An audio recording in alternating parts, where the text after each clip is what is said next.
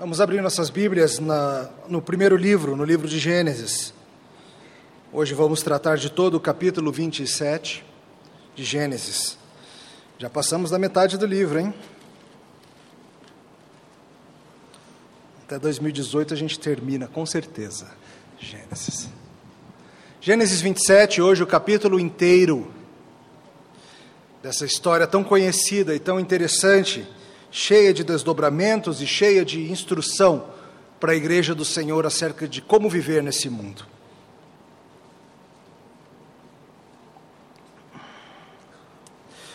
Nós vamos ler agora, de uma vez só, todo o capítulo. Coragem, acompanhe a leitura da palavra do Senhor com atenção. Não é apenas um livro de histórias, embora contenha histórias, mas é a própria palavra de Deus inerrante útil para nosso crescimento. Assim diz a palavra do Senhor. Tendo-se envelhecido Isaac e já não podendo ver, porque os olhos se lhe enfraqueciam, chamou a Esaú, seu filho mais velho, e lhe disse: Meu filho, respondeu ele, aqui estou. Disse-lhe o pai: Estou velho e não sei o dia da minha morte. Agora, pois, toma as tuas armas, a tua aljava e o teu arco, sai ao campo e apanha para mim alguma caça e faze-me uma comida saborosa, como eu aprecio, e traze-me para que eu coma e te abençoe antes que eu morra. Rebeca esteve escutando enquanto Isaac falava com Esaú, seu filho, e foi-se Esaú ao campo para apanhar a caça e trazê-la. Então disse Rebeca a Jacó, seu filho: Ouvi teu pai falar com Esaú, teu irmão, assim: traze caça e faz-me uma comida saborosa, para que eu come e te abençoe diante do Senhor antes que eu morra. Agora, pois, meu filho, atende às minhas palavras com que te ordeno. Vai ao rebanho, traze-me dois bons cabritos. Deles farei uma saborosa comida para o teu pai, como ele aprecia. Levá-la-ás a teu pai para que a come e te abençoe antes que morra. Disse Jacó a Rebeca, sua mãe: Esaú, meu irmão, é homem cabeludo, e eu homem liso. Dar-se-á o caso de meu pai me apalpar e passarei os seus olhos por zambador e assim trarei sobre mim maldição e não bênção. Respondeu-lhe a mãe: Caia sobre mim essa maldição, meu filho. Atende somente o que eu te digo, vai e traze-nos. Ele foi, tomou-os e os trouxe à sua mãe, que fez uma saborosa comida, como o pai dele apreciava.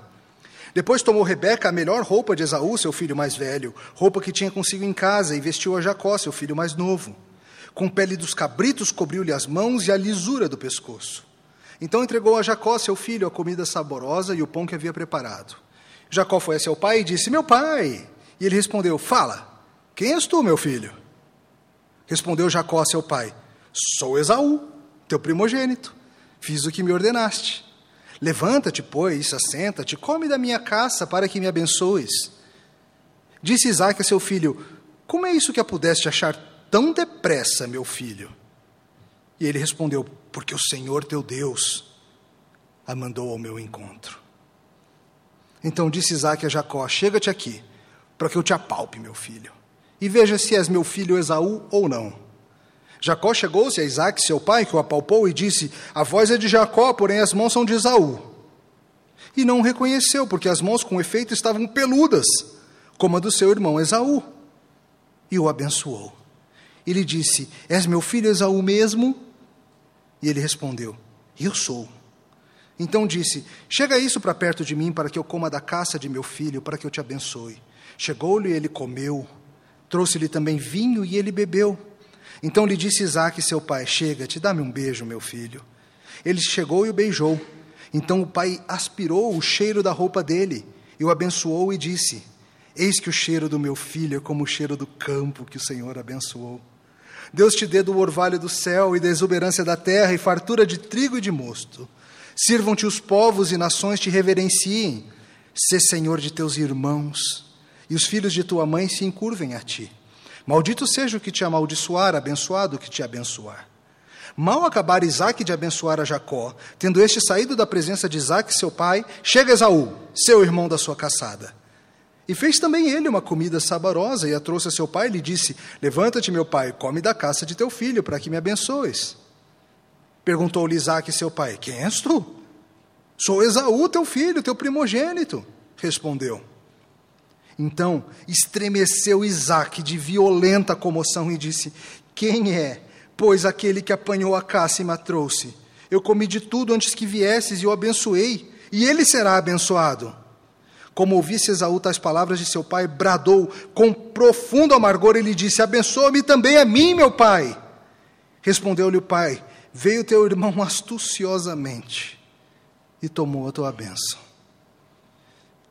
Disse Esaú: Não é com razão que se chama Jacó? Pois já duas vezes me enganou. Tirou-me o direito de primogenitura e agora usurpa a bênção que era minha. Disse ainda: Não reservaste, pois, bênção nenhuma para mim? Então respondeu Isaac a Esaú: Este o constituí em teu senhor, e todos os seus irmãos lhe dei por servos. De trigo e de mosto o apercebi. Que me será dado fazer agora, meu filho? Disse Esaú a seu pai: Acaso tens uma única bênção, meu pai? Abençoa-me também a mim, meu pai. E levantando Esaú a voz, chorou. Então lhe respondeu Isaac, seu pai: Longe dos lugares férteis da terra será a tua habitação, e sem orvalho que cai do alto. Viverás da tua espada e servirás a teu irmão quando, porém, te libertares, sacudirás o seu jugo da tua cerviz. Passou Esaú a odiar a Jacó por causa da bênção com que seu pai o tinha abençoado e disse consigo: Vem próximos dias de luto por meu pai. Então matarei a Jacó, meu irmão. Chegaram aos ouvidos de Rebeca essas palavras de Esaú, seu filho mais velho. Ela, pois, mandou chamar a Jacó, seu filho mais moço, e lhe disse: Eis que Esaú, teu irmão, se consola a teu respeito, resolvendo matar-te. Agora, pois, filho meu, ouve o que te digo: retira-te para a casa de Labão, meu irmão em Arã. Fica com ele alguns dias, até que passe o furor do teu irmão, e cesse o seu rancor contra ti, e se esqueça do que lhe fizeste. Então providenciarei e te farei regressar de lá. Porque hei eu de perder os meus dois filhos num só dia? Disse Rebeca a Isaac: Aborrecido estou da minha vida por causa das filhas de Et. Se Jacó tomar esposa dentre as filhas de Et, tais como estas, as filhas dessa terra, de que me servirá a vida? Até aqui esse capítulo impressionante da palavra do Senhor. Vamos orar. Senhor, nós te louvamos por esse santo livro. Nós te louvamos pelas palavras registradas por nosso irmão Moisés, milhares de anos atrás, e que ainda hoje são luz para nosso caminho, pão para nossas almas. Nós pedimos, Senhor, que confronte-nos acerca do nosso pecado e aponte-nos para Jesus Cristo. No nome dele oramos. Amém. Confusão, hein? Se tem uma coisa que eu não gosto, é o tal do jeitinho brasileiro. A malandragem, a astúcia, o jeito de resolver as situações que é tão peculiar do nosso povo e que nos faz conhecidos internacionalmente infelizmente, por parte da cultura, inclusive celebrado. Algo amado como parte de ser brasileiro, uma bela marca cultural. Sim, a gente pode, de certa forma, falar no jeitinho, num aspecto positivo de uma criatividade em resolver problemas, mas, em geral, quando a gente fala da astúcia, da malandragem brasileira, a gente está falando de burlar regras em benefício próprio. Se valer de qualquer situação, para, como diz a famosa lei de Gerson, levar vantagem sempre ou em tudo. Você vai para o restaurante com seus amigos, você percebe que a conta vai ser rachada por igual. O que, que você faz?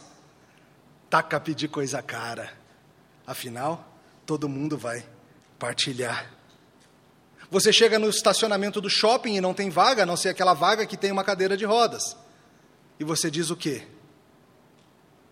É rapidinho. Porque afinal a lei diz estacionamento exclusivo para deficientes físicos, a não ser que seja rapidinho. Não é isso que a lei fala? E a gente vai atrás dessas coisas. Você sempre acha que você tem aquela razão especial para furar a fila. Que você está justificado em dar aquele jeito e pagar mais barato. Todo mundo assina a TV a cabo, então não tem problema você assinar a gatonete e não ter o custo extra. Os cantores são milionários. Então não tem problema se eu comprar o DVDzinho pirata. Isso vai em tudo. A gente não gosta simplesmente da ideia de que pagamos um preço justo, o custo real da coisa. A gente quer pagar aquilo que ninguém mais pagou. O brasileiro é tão assim com essa malandragem, essa coisa de querer levar essa vantagenzinha extra, que teve uma época em que brasileiros iam muito para Miami para comprar eletrônicos, mais do que hoje, e havia ônibus especializados em levar os brasileiros dos hotéis para lojas de brasileiros, onde teoricamente os brasileiros iam ter um negócio melhor. Diferente de uma loja americana onde você chega e fala quanto custa esse DVD player, e ele te fala tanto. Na loja brasileira nunca era assim. O vendedor olhava para você e dizia algo como: Para você, só hoje, porque eu gostei de você, porque você me lembra um tio que eu tenho lá em Minas, para você é tanto.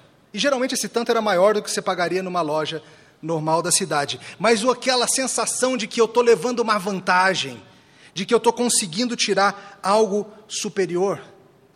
É claro, esse mal não é apenas dos brasileiros toda essa questão de levar vantagem, de negociar, é, nessa questão da vantagem da pechincha, a Turquia é campeã. Se um dia você for ao Grande Bazar em Istambul, já falei desse lugar para vocês. O Grande Bazar em Istambul é uma grande mistura de feira dos importados do Paraguai com feira da Torre, só que é do tamanho da Sul inteira. E ninguém fala a sua língua. E você vai andando lá por dentro, de vez em quando você vê uma coisa que você quer comprar e você pergunta: quanto custa? Sabe o que ele responde? Quanto você quer pagar? Gente, eu odeio isso. Eu odeio isso mais do que se você pegasse uma berinjela, recheasse essa berinjela com uma banana, recheasse a banana com azeitonas e cada azeitona com uvas passas e me desse para comer. Eu odeio esse tipo de atitude, esse tipo de pensamento, essa coisa de que vamos dar um jeitinho, vamos arrumar uma saída. Será que é assim que a gente vive? Será que a gente, a gente vai se relacionar? Será que é assim, por meio de malandragens, astúcias e jeitinhos, que nós iremos de fato avançar na vida e conseguir coisas mais profundas e mais duradouras? E quando se trata então de coisas que dizem respeito a muito mais do que estacionar ou não estacionar, mas dizem respeito a como você vai viver na eternidade.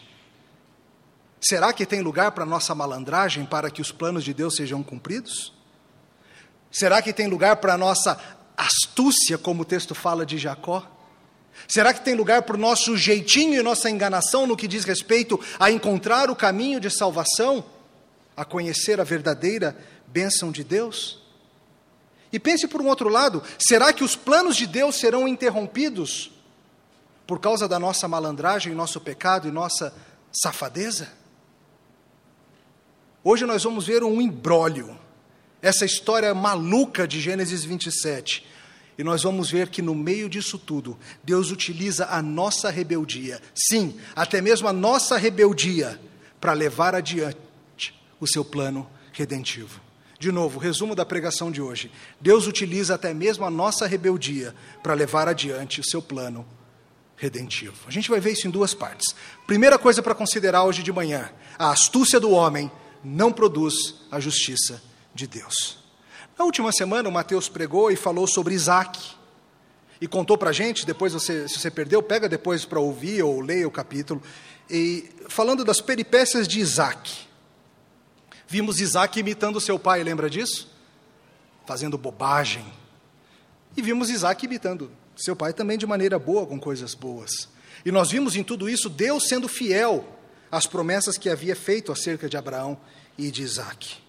E no final do capítulo a gente começou a ver como Esaú estava mostrando a cara, como Esaú estava mostrando suas motivações reais na vida, ao se casar com mulheres que eram do local, locais, mulheres que ele não podia se casar por não serem do pacto. Isso trouxe grande amargura ao coração dos seus pais. Esaú já vinha desde antes, desde aquele episódio da lentilha, mostrando para a gente que prioridade espiritual não é com Ele. Que colocar as coisas de Deus acima das coisas desse mundo não é algo que marca esse homem. Esaú já vinha dando sinais claros de que ele ficaria para trás no caminho do Senhor, como Deus havia dito naquele oráculo para Rebeca antes do nascimento dos gêmeos. Que nem o pessoal lá de Esdras 9, alguns de vocês estão lendo Esdras, leram Esdras essa semana. Esaú não estava nem aí e casou com mulheres que não eram do Senhor. Mas veja, queridos, que essa história toda de tolice, no fundo, é a culminação, é quando a coisa estoura, de anos e anos e anos de tolice de todas as partes. Geralmente, grandes crises não surgem do nada, mas elas são coisas que estão cozinhando aqui e ali por um bom tempo. A gente vai vendo que a nossa rebeldia contra o Senhor vai gerando frutos, vai contaminando as coisas ao nosso redor, vai preparando o terreno para que as ervas daninhas tomem posse do terreno, e às vezes a gente acha que não vai passar disso. Até que vem a tempestade perfeita e todo mundo mostra a cara, e todo mundo mostra quem é realmente. Hoje a gente olha essa história e a gente vê o jeitinho brasileiro se mostrando lá nessa família. Hoje se juntam tudo. Se junta por um lado as tolas preferências de pai e mãe por um filho e pelo outro. Se junta a desobediência contra a palavra revelada do Senhor. Se junta a isso a desconsideração com o nome do Senhor, o desejo de levar vantagem ao invés de preferir ao outro em amor, os apetites do coração dominando o pensamento.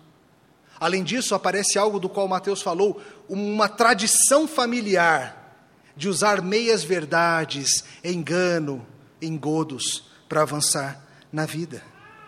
Vamos olhar então com calma esse quarteto fantástico aqui. Esaú, cabeça de pedra, Rebeca da moral elástica, Jacó, língua de fogo, Isaac da inteligência invisível. E vamos ver o que esse quarteto vai aprontar. Olha Isaac. Vejamos só. Isaac já está avançado em idade. Seus dias finais se aproximam. Ele já, o seu corpo já vem falhando, como o poeta de Eclesiastes diz. Os luzeiros estão se apagando. Ele está enfraquecido. Ele sabe que não falta muito tempo. E ele quer abençoar o seu filho Esaú, seu gêmeo mais velho. Mas antes disso, ele quer comer mais uma vez a comida gostosa que Esaú faz. Olha o texto, verso 1. Tendo-se envelhecido Isaac, já não podendo ver, porque os olhos se lhe enfraqueciam, chama Esaú, seu filho mais velho, e lhe disse: Meu filho, respondeu ele, aqui estou. Disse-lhe o pai: Estou velho, não sei o dia da minha morte. Agora, pois, toma tuas armas, a tua aljava, teu arco, sai ao campo e apanha para mim alguma caça e faz-me uma comida saborosa como eu aprecio, e traz-me para que eu coma e te abençoe, antes que eu morra. Isaac está morrendo, e Isaac tem um plano final antes de morrer. Ele quer abençoar seu filho Esaú, e ele quer provar da deliciosa comida que Esaú faz. E ele chama Esaú, o filhinho peludinho, vermelhinho, queridinho do papai. Esaú, estou morrendo, Esaú. Vai chegando a hora. Não sei quanto tempo eu tenho mais. Último favor para o papai. Pega teu arco, pega tua aljava, vai para o campo, caça uma coisa gostosa para mim e traga para ser, quem sabe, a última refeição deste moribundo. Faz para o papai aquela comidinha que eu amo e eu vou te dar a minha bênção antes que eu morra. Notou algum problema aí? Percebeu que Isaac está agindo de maneira perversa? Percebeu que Isaac está indo contra a vontade revelada do Senhor? Deus havia dito para ele e para sua esposa antes do nascimento dos gêmeos que nos propósitos eternos e imutáveis do Senhor, Jacó seria o líder da família. Jacó seria o abençoado. Jacó seria a quem Esaú serviria. Só que quando chega no final da vida, Isaac decide ir contra o que ele sabe ser a palavra do Senhor. Quer ver isso? Olha a bênção que ele declara a partir do verso 27. Achando que era Esaú, ele diz o seguinte: Eis que o cheiro do meu filho é como o cheiro do campo, que o Senhor abençoou. Deus te dê do orvalho do céu, da exuberância da terra e fartura de trigo e de mosto. Sirvam-te os povos e nações te reverenciem. Atenção, ser Senhor. De quem? de teus irmãos, e os filhos da tua mãe se curvem ante a ti. Queridos, Isaac está deliberadamente indo contra o que Deus falou que iria acontecer.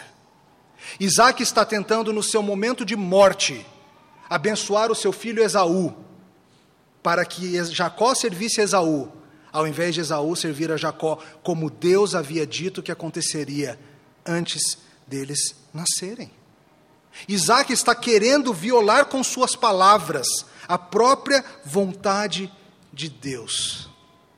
Ah, Isaac, nessa idade, Isaac. Não é porque ele tem idade que ele só faz coisa certa. Esse é um princípio que a gente tem que aprender. Não é por ter idade avançada que não tem nada que aprender. Não é por alguém já ter cabelos brancos e idade avançada que ele está livre de fazer tolice e rebeldia contra Deus. A medida maior é sempre a palavra revelada do Senhor, não a nossa idade, não o nosso nome. Isaac deseja perverter a palavra de Deus para que a sua vontade seja satisfeita.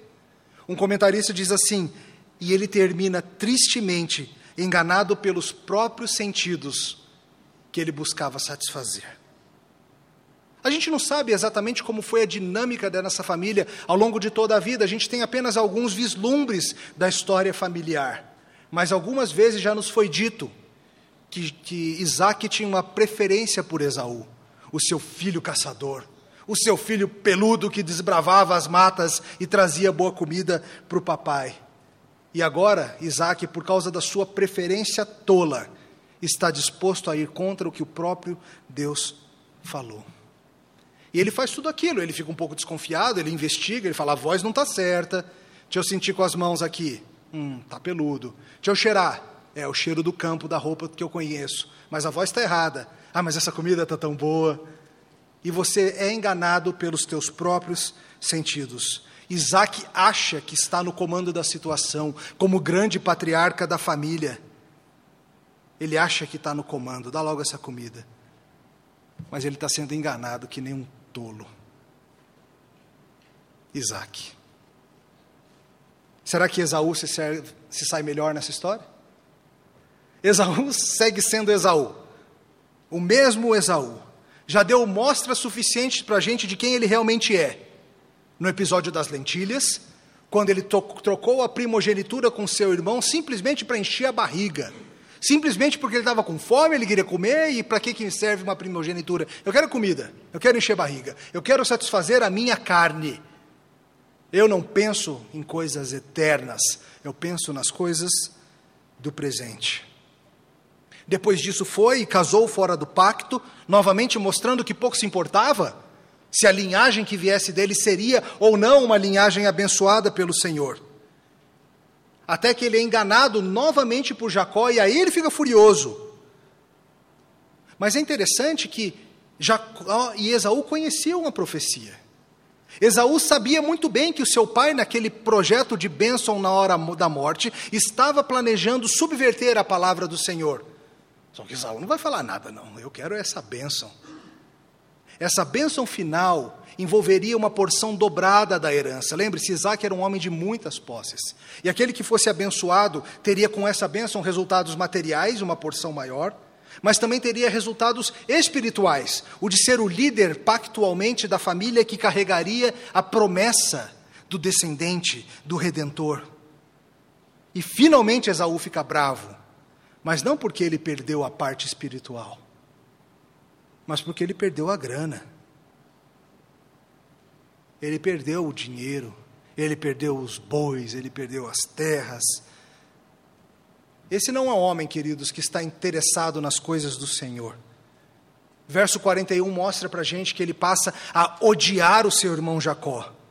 Deixa passar o luto, espera papai morrer, espera passar os dias do luto, e aí esse cara me paga aí eu vou atrás dele e o mato. Veja que nem mesmo o ser derrubado faz com que Esaú caia em si. Ele segue agindo como Esaú, ele segue achando que as coisas desse mundo são mais importantes, ao invés de ver que o Senhor prevaleceu e a bênção veio como deveria ter vindo, e ter se dobrado diante do Senhor em arrependimento, e ter reconhecido a supremacia do seu irmão na questão espiritual ele continua querendo tomar as rédeas do mundo nas suas mãos. Eu vou matar esse bandido. Eu vou matar o meu irmão. Esaú. Eu acho que Rebeca vai se sair melhor nessa história. Vamos ver. Rebeca. Ah, Rebeca. Como disse um autor, nunca se coloque entre uma mãe e o sucesso do seu filhinho querido. Veja, Rebeca tem uma pitada de motivações corretas. Cuidado, vamos ver isso com calma. Muitas vezes os motivos do nosso coração são mistos. Eles não são puramente perversos ou puramente bondosos, mas mistos. Rebeca escuta a conversa de, de Isaac com Esaú e ela percebe que algo vai acontecer. Que aquilo que havia sido prometido e dito a ela anos atrás, décadas atrás, de que Jacó seria o líder, aquilo está para ser roubado, aquilo está para ser destruído. E provavelmente o que se passa no coração de Rebeca é algo da seguinte forma: Deus falou que tal, ia, tal coisa ia acontecer, mas eu estou vendo o meu marido dar um jeito de subverter a palavra do Senhor. Cabe a mim resolver a situação. Ainda que eu tenha que aprontar um pouquinho para isso. Rebeca está vendo seu marido indo se contra a vontade do Senhor. Mas a Bíblia proíbe-a de usar o pecado como caminho. A ira dos homens não produz o quê? A justiça de Deus. O que não procede de fé é pecado.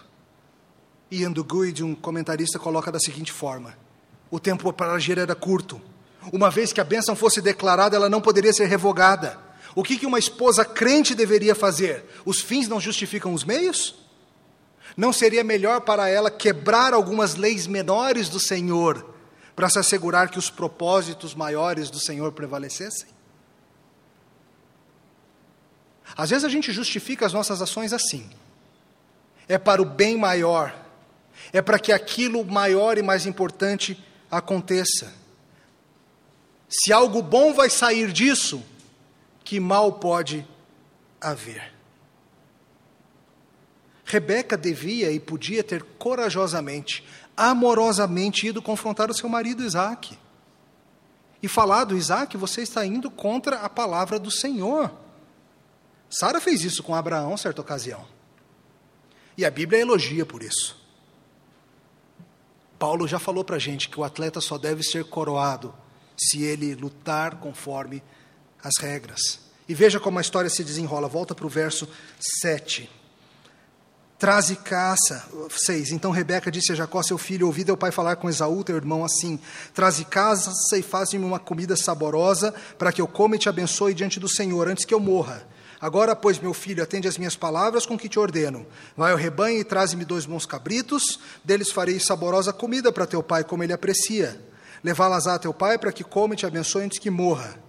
Disse Jacó a Rebeca, sua mãe, Esaú, meu irmão, é homem cabeludo, eu sou homem liso. Dar-se-á o caso do meu pai me apalpar e passarei os olhos para um zombador, e assim trarei sobre mim maldição e não bênção. Respondeu-lhe a mãe: Caia sobre mim essa maldição, meu filho. Atende somente o que eu te digo, vai e traze-mos. E ele foi, tomou-os e trouxe a sua mãe, que fez comida saborosa, como o pai apreciava. E depois tomou Rebeca a melhor roupa de Esaú, seu filho mais velho, roupa que tinha consigo em casa, vestiu a Jacó, seu filho mais novo, e com a pele dos cabritos cobriu-lhe as mãos e a lisura do pescoço. Jacó tem fama de enganador, mas mamãe escreveu o livro que ele usa. Um dia ela ouve Isaac falando aquelas coisas, mas ela resolve dar um jeitinho. Ela resolve que na malandragem ela vai resolver. Eu vou cozinhar uma comida tão boa quanto a de Esaú. Eu vou disfarçar o meu filho todinho para que ele não reconheça. Mas mamãe, é perigoso. Se ele perceber, eu vou passar por zombador. Vai reconhecer nada, filho. Gosta de posar de conhecer, mas esse guisado aí eu faço igualzinho. Gosta de dizer que sente o fundo amadeirado no cozido de Esaú, com tons de manjericão e notas de alecrim. Vai perceber coisa nenhuma. Eu faço igualzinho. Mas, mãe, e se ele perceber, aí dancei. Em vez de bênção, vou receber maldição. E olha o que essa mulher fala: caia sobre mim a maldição se tiver maldição. Confia na mamãe. Mamãe tem anos de malandragem. Eu sei lidar com seu pai. Enganar teu pai é moleza. Pega uma roupa do teu irmão para quando ele cheirar, ele sentir o cheiro certo. Pega essa pelezinha de cabrito, põe aí no pescocinho, põe aí no bracinho, vai ficar tudo bem. Jacó é malandro, mas Jacó está usando o livro que mamãe escreveu. Até aqui nosso trio não está se saindo muito bem, não é verdade? Essa é a família escolhida do Senhor? Falta um, vamos ver se ele se sai melhor. Jacó, pegador de calcanhar. Jacó, o famoso pegador de calcanhar, já havia enganado seu irmão anos antes, quando ele devia ter dado de comer para o seu irmão faminto, mas utilizou o apetite do seu irmão como fonte de bênção para si mesmo. E agora ele de novo vê a possibilidade de se dar bem. Veja, Jacó não está preocupado com a moralidade da coisa, não. Em nenhum momento ele transparece isso. Oh, mãe, é errado fazer isso. Ô oh, mãe, se o Senhor falou que vai acontecer, vai acontecer, não vamos nos preocupar. Não, ele vê a oportunidade, ele fica um pouco preocupado de cair uma maldição sobre ele, mas ele topa. E ele participa dessa cena ridícula. Meu irmão é peludo, eu sou lisinho. Tá, põe pele de carneiro na lisura do pescoço. Jacó vai, Jacó faz o que Jacó faz, ele mente, a ideia não é dele, mas a execução é dele. E é importante você notar que nessa história de Jacó, a tentação vem de alguém que é próximo, alguém que estava pertinho. Às vezes as más influências para a tua fé vêm de gente que está perto, na tua casa, e às vezes gente que se diz chamar pelo nome de Jesus. Até mesmo um amigo da igreja pode te dar um mau conselho. A nossa fonte, nosso guia seguro de fé e prática não é o conselho do nosso amigo ou do nosso familiar. Deus pode usar essas coisas, mas o único guia seguro é a inerrante e imutável palavra do Senhor. Jacó até se preocupa, pode ser que descubram, pode ser que vinha maldição. Ah, mas se vier, cai na mamãe, está ótimo. Veja isso. Ah, se vier maldição, mamãe assume, está tranquilo. Queridos, como facilmente você se convence de que o seu pecado não virá à tona? Quão facilmente você se convence que, ainda que você esteja descoberto, as consequências não vão ser tão grandes assim, porque alguém vai assumir o dano, vai ter um fator mitigante por ali, vai ter alguma coisa que vai te fazer escapar ileso. Esse é Jacó. É esse Israel? Esaú, com razão, fala: é Jacó mesmo. Duas vezes já me pegou. Que turma, hein? Que malandragem nessa família. Mas veja o resumo disso tudo. A astúcia dos homens não produz a justiça de Deus. A gente tem que parar de achar que a nossa malandragem, que a nossa astúcia, que nossos atalhos produzirão o que é certo. Seja no que diz respeito ao bem maior, que é você ter o próprio Deus em salvação, seja no que diz respeito a nossos relacionamentos horizontais, como nós tratamos com nossos irmãos, a nossa malandragem não produz aquilo que é certo. E eu te pergunto: quem é o herói desse quarteto trapalhão? Esaú? Jacó? Isaac? Rebeca? Esse é o nosso primeiro ponto. Mas o segundo ponto, que é mais curto um pouco, é o que vai resolver a situação. O Deus da justiça vira tudo que o homem faz e cumpre os seus planos. Jacó vai lá, e Isaac, que se achava o especialista em comida de caça, é enganado. Olha a partir do verso 18 um pouco mais. Jacó foi a seu pai e disse: Meu pai, e ele respondeu: Fala, quem és tu, meu filho? Respondeu Jacó, seu pai: Sou Esaú, teu primogênito. Fiz o que ordenaste. Levanta-te, pois, assenta-te, come da minha caça, para que me abençoes. E disse Isaac a seu filho: Como é isso que pudeste achar tão depressa, meu filho? E ele respondeu: Porque o Senhor teu Deus mandou ao meu encontro. Então disse Isaac a Jacó: Chega-te aqui para que eu te apalpe, meu filho, e veja se és meu filho Esaú ou não. E Jacó chegou-se a Isaac, seu pai, apalpou e disse: A voz é de Jacó, porém as mãos são de Esaú. E não reconheceu, porque as mãos com efeito estavam peludas, como a do seu irmão Esaú, e o abençoou. E lhe disse: És meu filho Esaú mesmo? E ele respondeu: Eu sou. E assim a história avança. Veja o pecado em ação. Veja que o pecado nunca vai até onde ele te prometeu que vai o pecado sempre vai te puxar um pouquinho mais longe, ou muito mais longe, do que você imaginava. Eles acham que vai ser uma solução simples. Eles acham que vai ser um mero engano. A bênção vai para quem a gente quer que vai, foi Deus que falou que ia para ele. E pronto, Isaac morre, a coisa continua, está tudo bem. O pecado não se satisfaz com o que ele te prometeu. Ele vai além, ele cobra o seu preço e ele não para de cobrar. Jacó foi lá, achando que talvez fosse ser relativamente simples. Mas veja que Isaac desconfia. Isaac vê que tem alguma coisa errada. A voz está estranha. Eu conheço a voz de Esaú, essa é a voz de Jacó. E veja que Jacó, achando que ia contar uma mentira, acaba contando quantas?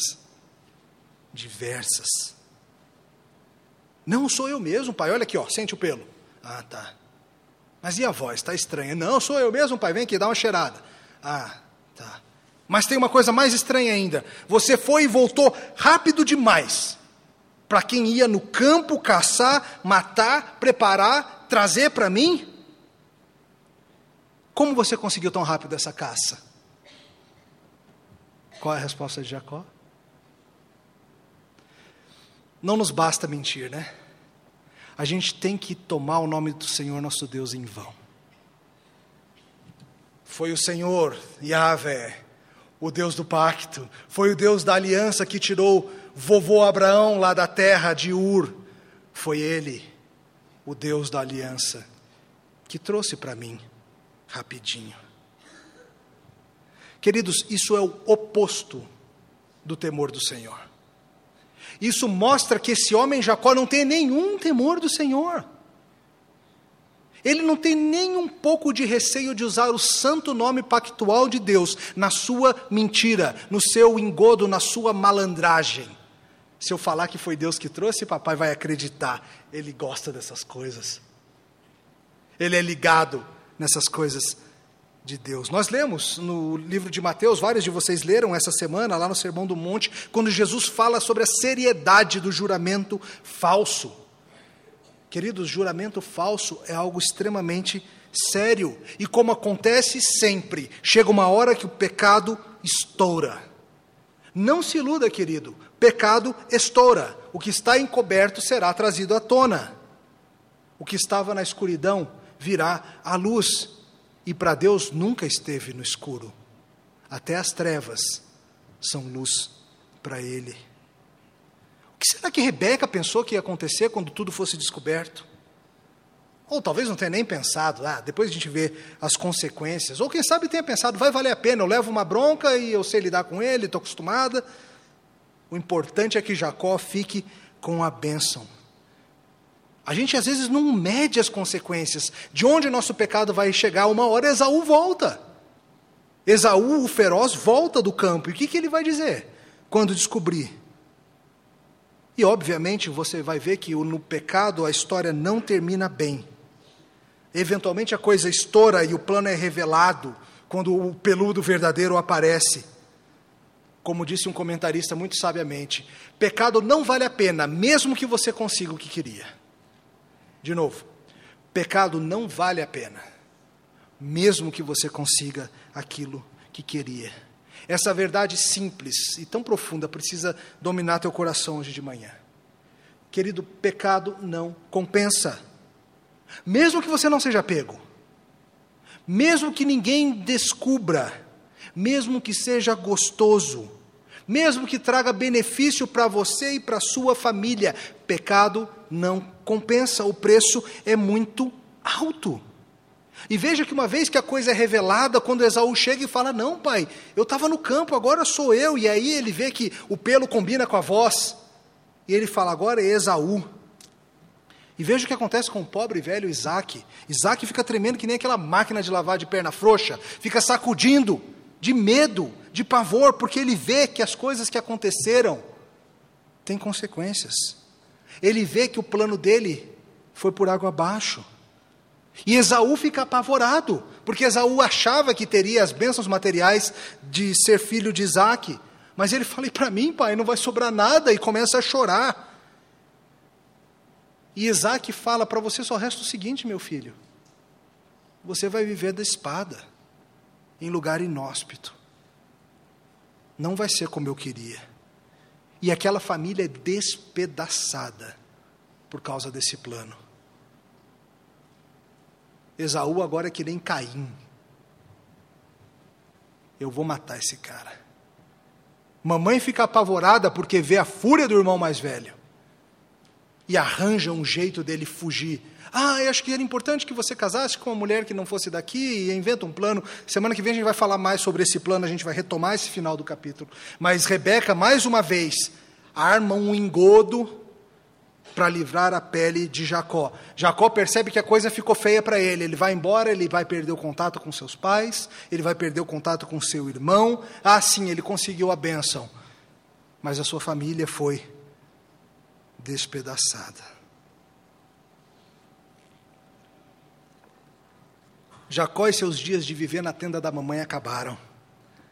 Ele vai ter que andar pelo mundo, porque tem um homem barbudo da mão grande querendo pegá-lo querendo acabar com ele. A família é devastada. Aquela família que deveria ter sido a luz de Deus brilhando em terra pagã, é devastada pelo pecado. E o mais impressionante, você precisa perceber é o seguinte: que nisso tudo, o plano do Senhor está sendo cumprido. Sim, toda a tolice, Toda astúcia, toda malandragem, todo jeitinho desse povo não são capazes de impedir que os planos do Senhor se cumpram. Quem acaba abençoado no final da história? Quem Deus havia dito que seria abençoado. Quem acaba servindo a seu irmão? Quem Deus havia dito que seria servo do seu irmão. Foi por Jacó merecer? Não. Mas Deus, no seu plano maravilhoso, utiliza até mesmo a maldade, a tolice, a rebeldia, a malandragem do seu povo para trazer a cabo os seus planos. Porque Deus, a Bíblia nos ensina, antes da fundação do mundo, escolheu um povo para si. E ele não escolheu esse povo baseado em olhar para o futuro e ver, nossa, essa turma vai ser realmente santa, essa turma vai ser realmente boa, vou escolhê-los. Não foi isso.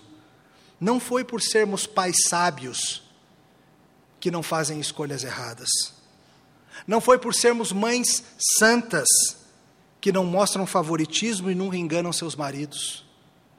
Não foi por sermos irmãos amorosos e servos uns dos outros.